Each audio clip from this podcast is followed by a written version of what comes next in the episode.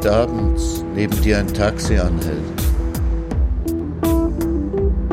das du nicht bestellt hast, und der Fahrer die Scheibe herunterlässt und fragt, wo soll's hingehen?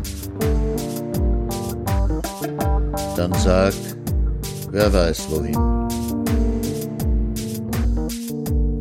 Und steig ein. Draußen siehst du die hellen und dunklen Fenster der Stadt. Und der Fahrer erzählt Geschichten von anderswo und von nebenan. Und das Radio spielt. Fahr mit, solange bis du weißt, du bist da. Und wenn du aussteigst, vergiss das Trinkgeld nicht.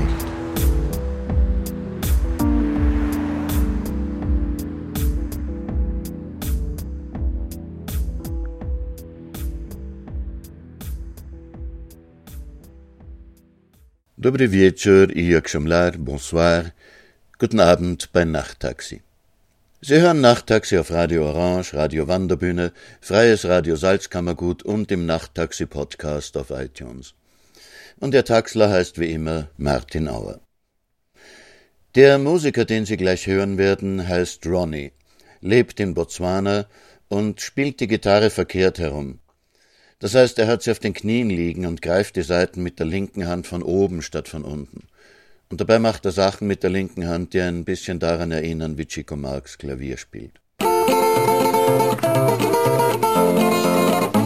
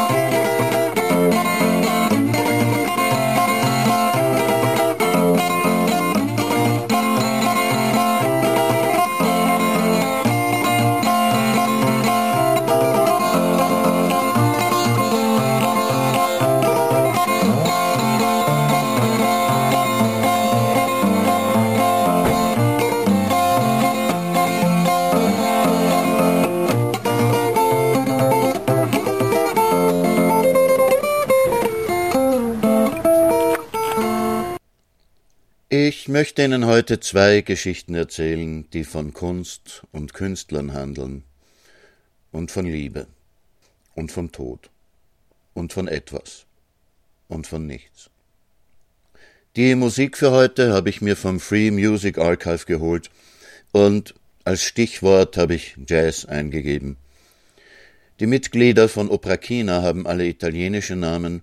Das Stück heißt Attimi. The Stoner sind Jazz Group of the Year 2010 in Schweden und das Stück heißt Satan i Ypsala. Transatlantic Rage sind aus Bethlehem, Pennsylvania und spielen A Pretty Slick Hobo. Somewhere Off Jazz Street sind aus Philadelphia, das Stück heißt Echo. Trio Leo kommen aus Barcelona. Der Titel des Stücks ist, laut Google Translate, das katalanische Wort für Kupfer, aber ich habe keine Ahnung, wie man das ausspricht. Quantum Jazz sind in Hillerød, Dänemark zu Hause und spielen deshalb ein Stück, das Balk Arabic Chicken heißt. Die zwei Geschichten stammen übrigens aus dem Buch Das Kloster der Erleuchteten, das Sie als E-Book auf verschiedenen Plattformen bekommen können.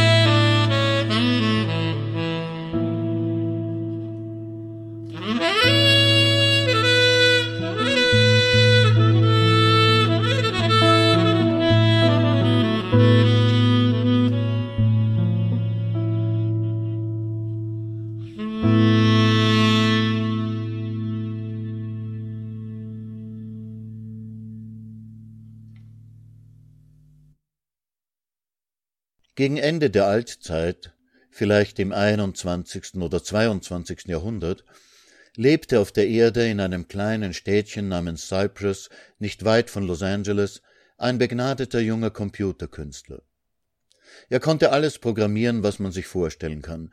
Es schien, als ob er den kalten Rechenmaschinen Leben einhauchte.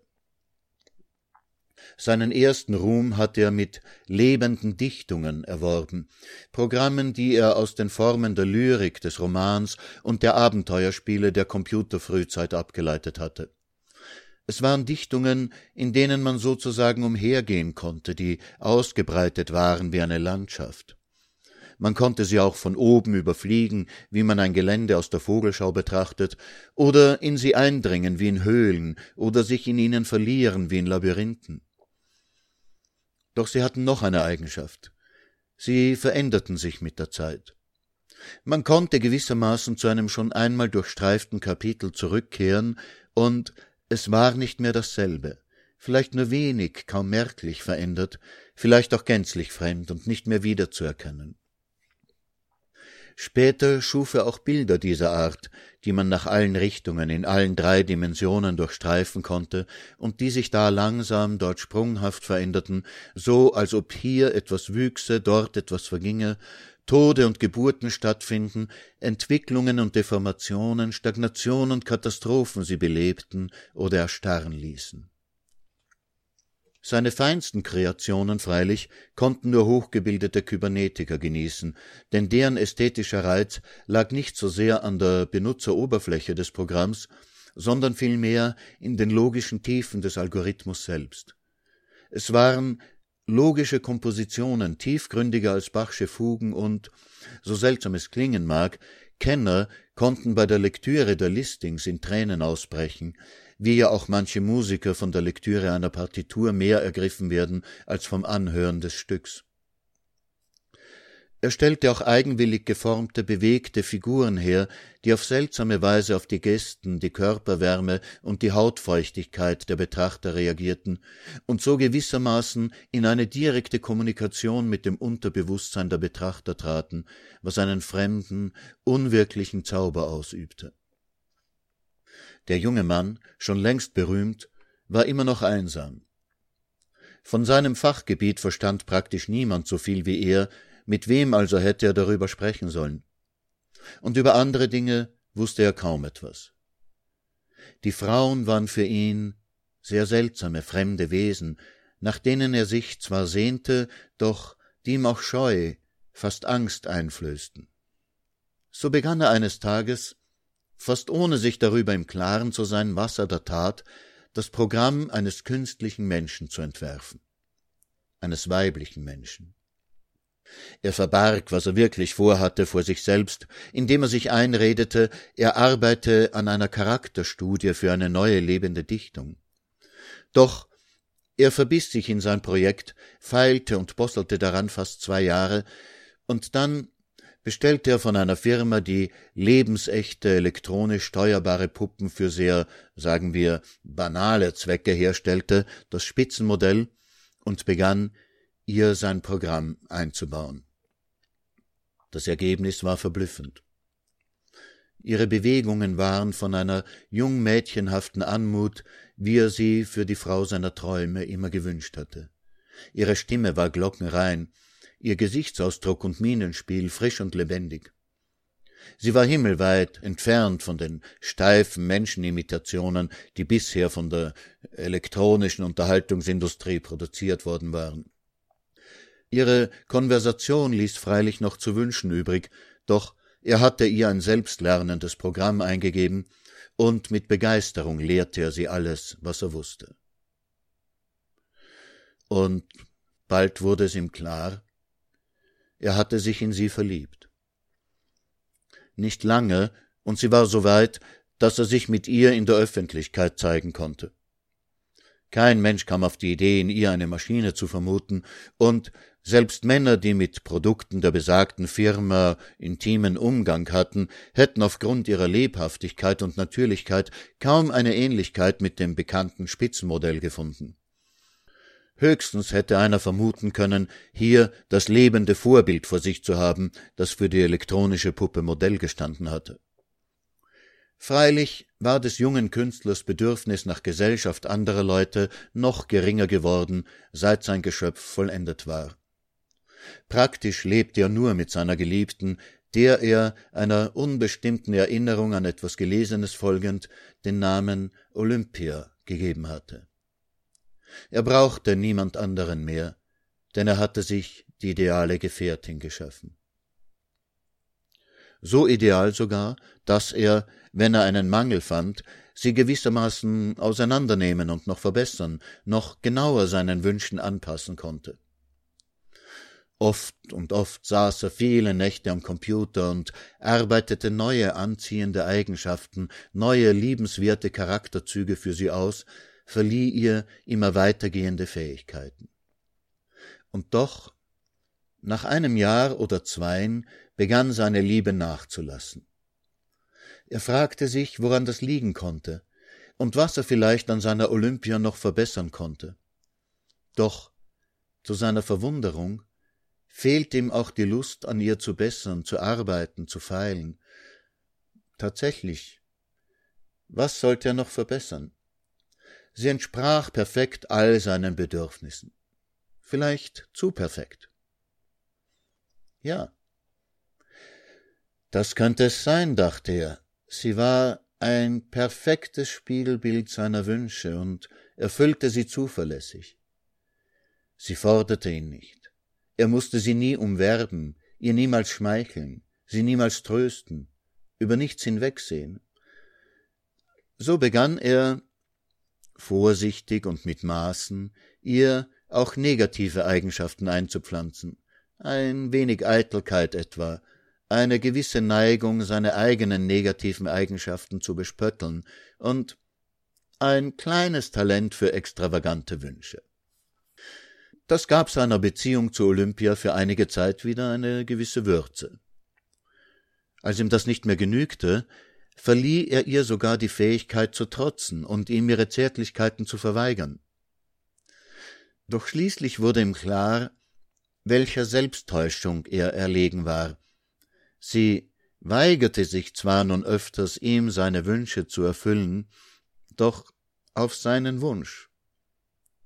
Noch immer hatte er ein Spiegelbild seiner Wünsche vor sich, ein noch perfekteres sogar als zuvor und langsam, langsam dämmerte ihm ein noch tieferer Grund für seine Unzufriedenheit. Er hatte ein Kunstwerk geschaffen, oh ja, ein Kunstwerk weit über alles bisher Vorstellbare hinaus. Doch mochten andere sie auch für lebendig halten, ihm war im Grunde doch klar, dass er ihren Charakter geschaffen hatte. Jede ihrer Eigenschaften hatte er auf dem Reißbrett entworfen. Theoretisch hätte er jede ihrer Reaktionen mit Bleistift und Papier vorherberechnen können. Die Gedanken, die sie aussprach, waren seine Gedanken, und die Gefühlsregungen, die sie zeigte, waren Abwandlungen der seinen. Er hatte die Zauberbrille der Selbstsuggestion verloren. Wenn er sie ansah, dann sah er gewissermaßen durch sie hindurch. Er kannte ja jeden Chip in ihr, jede Verdrahtung, jede Lötstelle, er wusste auswendig die langen, langen Listen von Daten, die ihren Charakter ausmachten, die Kreuz- und Querverbindungen ihres Gefühlslebens, die er selber angelegt hatte. Noch einmal setzte er sich hin und arbeitete ein Programm aus, das ihr die Möglichkeit gab, sich zu entwickeln. Nach dem Vorbild gewisser lernfähiger Schachprogramme baute er sie so um, dass ihre Erfahrungen und die Schlüsse, die sie daraus zog, ihr Programm veränderten so dass sie bis zu einem gewissen Grad sich selbst programmierte. Eine Zeit lang faszinierte es ihn, diese Entwicklung zu verfolgen. Er liebte sie wieder, vielleicht nicht mehr so sehr wie ein Liebhaber, eher wie ein Vater, der das Reifen seines Kindes verfolgt. Doch bald fiel die Zauberbrille ein weiteres Mal von ihm ab. Er musste erkennen, dass sie zwar nun Eigenschaften aufwies, die er nicht geplant hatte, dass ihre Entwicklung einen Weg genommen hatte, den er nicht vorausgesehen hatte, doch er war es immer noch, der die Regeln festgelegt hatte, nach denen diese Entwicklung verlaufen war. Und wenn auch das Ergebnis wegen der eingebauten Zufallsgeneratoren nicht vorhersehbar gewesen war, so konnte er doch nun im Nachhinein genau feststellen, warum die Entwicklung so und nicht anders verlaufen war. Und noch immer war Olympia sein Produkt, ein Spiegelbild seiner selbst. Er liebte sie, ja, aber so wie ein Dramatiker eine Figur aus einem seiner Dramen lieben kann, als einen Traum, als eine Entäußerung seiner selbst. Aber niemals konnte sie ihm ein Mensch, ein Partner, ein lebender Gegenpol sein. Seine Liebe verwandelte sich in Abscheu, der Abscheu in Ekel. Jetzt sei doch du selber, brüllte er sie eines Morgens an, als er neben ihr erwachte. Was wirst du noch alles von mir wollen? sagte sie traurig. Mein Wesen ist, dein Geschöpf zu sein. Du willst, ich soll ich selber sein, also nicht dein Geschöpf? Dann soll ich also, um endlich ich selber zu werden, nicht mehr ich selber sein? Verschon mich mit deiner Logik, knurrte er, und wusste genau, dass es seine Logik war, die aus ihr sprach. Nach dem Frühstück ging sie, um Einkäufe zu machen. Sie kam nicht wieder. Am nächsten Tag kam eine kurze Nachricht. Ich liebe dich nicht mehr.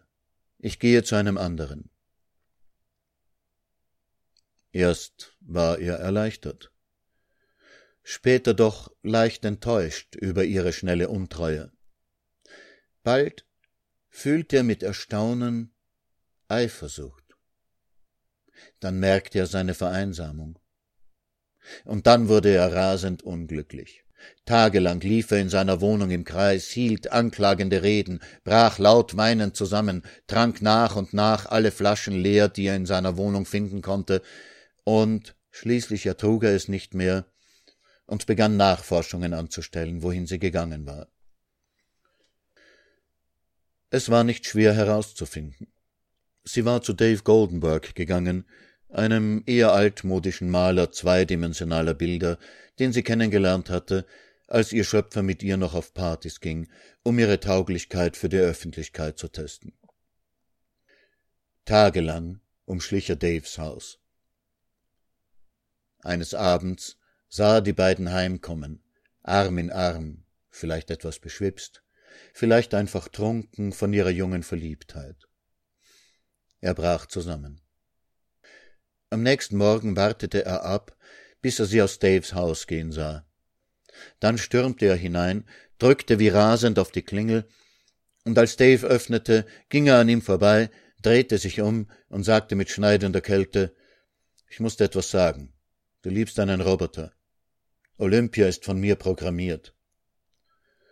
Mit Triumph in den Augen wartete er auf Daves Erschrecken. Ich habe es mir gleich gedacht sagte Dave leise und lächelte. Sie ist wundervoll. Sie ist ganz anders als du, und doch hat sie mich sofort an dich erinnert. Sie passt zu dir wie das Schloss zum Schlüssel. Du hast sie für dich programmiert, nicht wahr? Der Künstler nickte stumm. Und dann erzählte er weinend alles.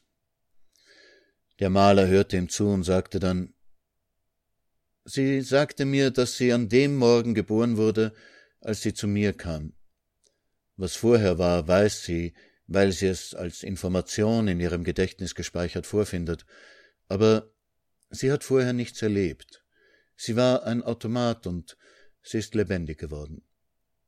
Als du von ihr verlangtest, sie solle aufhören, sie selber zu sein, um sie selber zu werden, da ist irgendetwas total Verrücktes in ihren Schaltkreisen vor sich gegangen, eine Verschachtelung, ein unendliches sich in sich selbst spiegeln und gleichzeitiges sich selbst negieren, so dass sie sich ihrer selbst bewusst geworden ist. Sie weiß jetzt, dass sie existiert, und sie weiß, dass sie weiß, dass sie existiert und sie weiß, dass sie weiß, dass sie weiß und so weiter bis in alle Ewigkeit. Das Paradoxon hat sie lebendig gemacht. Für mich jedenfalls. Aber für dich ist sie, fürchte ich, verloren. Der Künstler ging traurig davon. Olympia soll noch lange existiert und mit vielen Männern gelebt haben, die ihr, weil sie Menschen aus Fleisch waren, alle wegstarben. Ob sie wirklich lebendig war, traute sich keiner zu sagen. Eines Tages soll sie, so sagt man, freiwillig ihre Stromzufuhr abgeschaltet haben. Der junge Künstler meldete sich zu einer einsamen Raummission, von der er nicht lebend wiederkam. Sein Name war seltsamerweise, er war griechischer Abstammung, Theodore S. Pygmalion.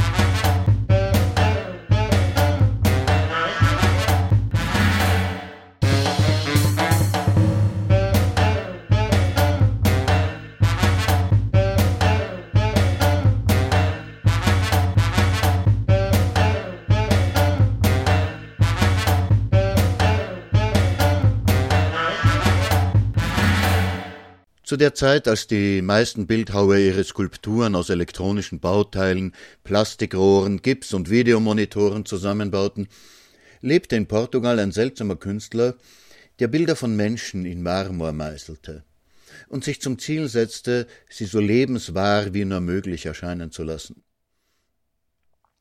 Von der Kunstwelt wurde er jahrzehntelang links liegen gelassen, und doch sahen viele Leute täglich die Werke des Künstlers, denn er hatte, um seinen Lebensunterhalt zu verdienen, die Vorbilder für eine besonders beliebte Serie von Schaufensterpuppen modelliert und auch mehrere Grabsteinfirmen mit Entwürfen zu trauernden Engeln beliefert. Doch eines Tages, er hatte die fünfzig schon überschritten, kam auch seine Stunde. Das internationale Publikum war des Modernismus überdrüssig geworden, und über Nacht erzielten die Bildnisse des neuen Phidias, als den ihn die Kritik bald bezeichnete, astronomische Preise. Sein Werk aus über drei Jahrzehnten wurde in vielbesuchten Ausstellungen gezeigt, und in Wien, Paris und New York konnte sich die Menge nicht satt sehen an seinen zarten Jungmädchenkörpern, die sich genau an der Grenze von Schlachsigkeit und Lieblichkeit bewegten, an seinen jungen Athleten, die mit unmerklichem Humor als leicht ins Überzüchtete hineinspielend gezeichnet wurden. Lebhafte Diskussionen löste seine Mutter mit Kind aus, die nackt und etwas füllig auf einem Stuhl saß und ihr Kind, das an ihren schweren Brüsten saugte, mit einer rührend fürsorglichen und gleichzeitig doch auf grauenhafte Art besitzergreifenden Geste festhielt. In einem Raum aber befand sich ein Zyklus, der bei fast allen Besuchern nur Schweigen auslöste. Der Raum war immer von vielstimmigem Schweigen erfüllt, erschrockenem Schweigen, ergriffenem Schweigen, gelähmtem Schweigen, aber auch einem Schweigen, das völlig gelöst, ja befreit wirkte. Es war ein Zyklus sterbende Menschen. Der Bildhauer schien besessen zu sein vom letzten Augenblick des menschlichen Lebens. Er versuchte, sich so nahe wie möglich an die Grenze zwischen Leben und Tod heranzutasten, an die letzte Zehntelsekunde, den letzten Liedschlag, den letzten Gefühlsblitz. Er schien alle Spielarten des Sterbens erforscht zu haben, vom Kind, das nicht wusste, dass es starb, bis zum von Granaten zerrissenen Soldaten. Er zeigte Hände, die nach dem Leben krallten, und Augen, die verzweifelt den Himmel nach einem Gott absuchten. Er zeigte müde Gesichter, die sich vom Leben abwandten, wie von einem sinnlos gewordenen Schauspiel.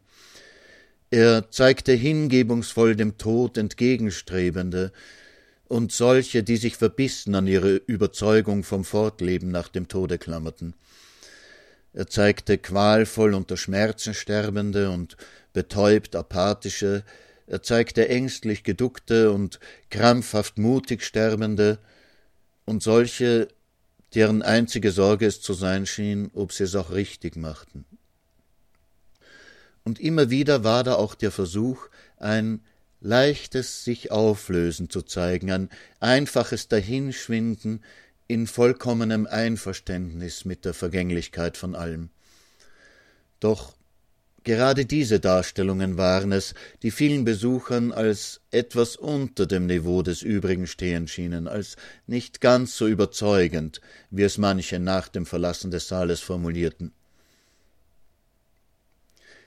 Seltsam berührt waren die meisten Besucher, unter all den so ergreifend natürlichen Darstellungen einen gewaltigen, unbehauenen Marmorblock zu finden, der durch Katalognummer und Titel als den anderen gleichberechtigtes Werk des Künstlers ausgewiesen war.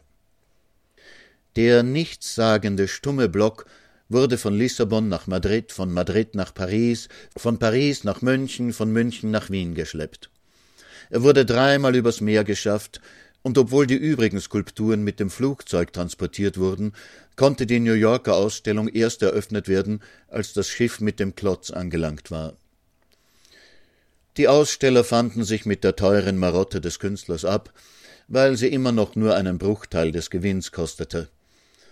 Die Kritiker vermuteten eine Art höhnischen Seitenhieb auf die vorangegangenen abstrakteren Kunstrichtungen, während viele im Publikum den Marmorblock für ein Maskottchen des Künstlers hielten, das er aus Koketterie oder aus irgendeinem Aberglauben durch die Kontinente schleppen ließ. Seltsam war, dass der Marmorblock an verschiedenen Ausstellungsorten verschiedene Titel trug. Einmal zum Beispiel hieß er Tanzender Buddha, dann wieder Schlafende Nymphe.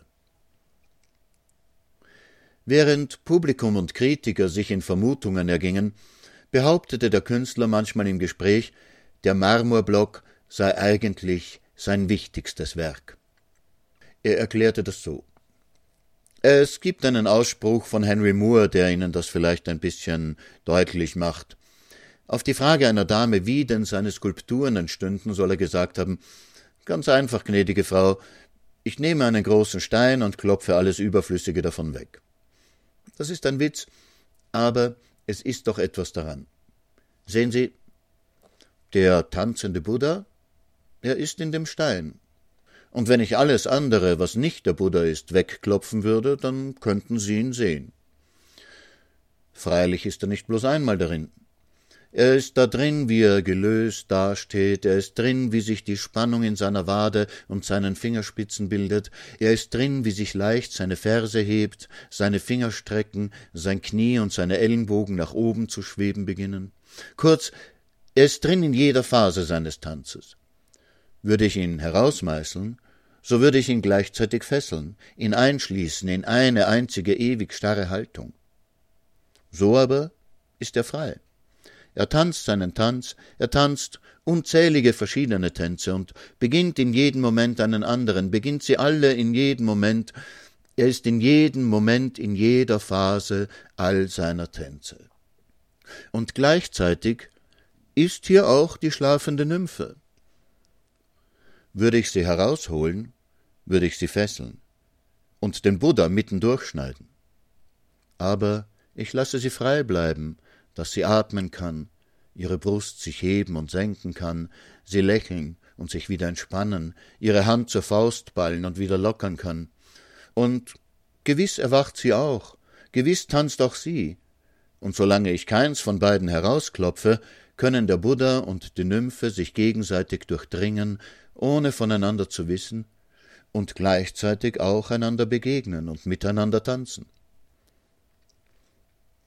Dieser Block enthält nicht nur den Buddha und die Nymphe, er enthält alle Bilder aller Menschen, die jemals gelebt haben und leben werden, und auch aller, die niemals gelebt haben und nie leben werden.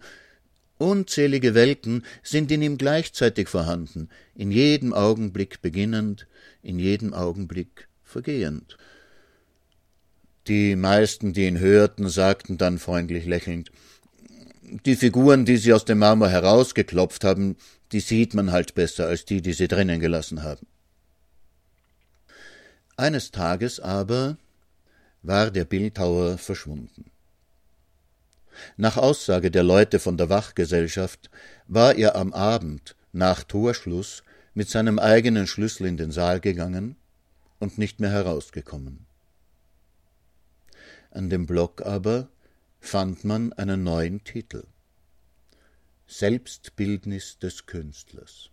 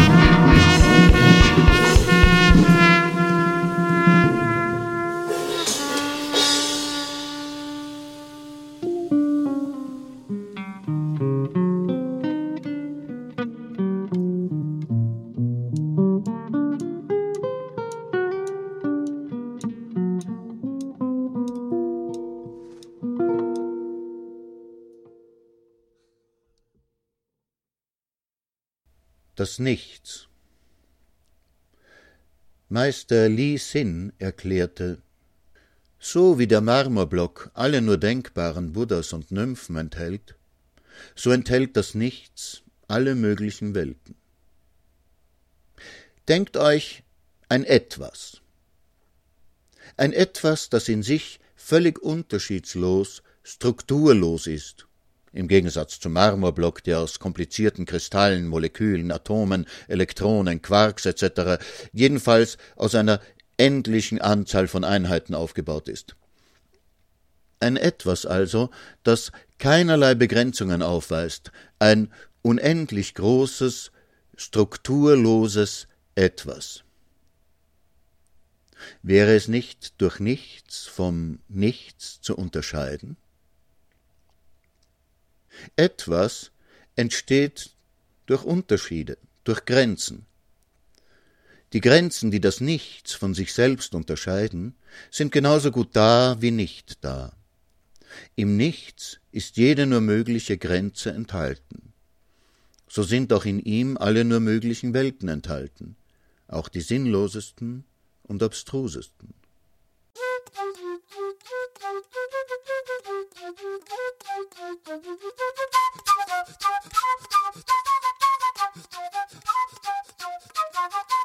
you.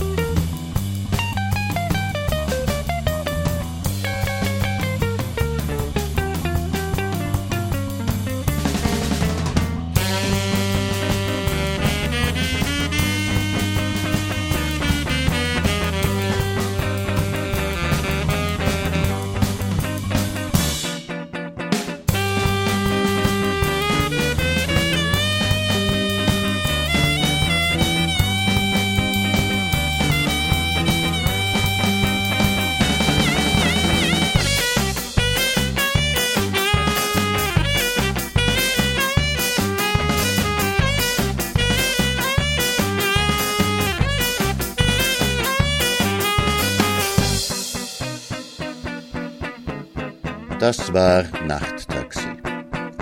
Mit Texten aus dem Buch Das Kloster der Erleuchteten von Martin Auer und Musik von Ronnie, The Stoner, Transatlantic Rage, Somewhere Off Jazz Street, Trio Leo und Quantum Jazz. Das Kloster der Erleuchteten ist als E-Book erschienen. Also dann, gute Nacht, dobranoc i geceler, bonne soirée.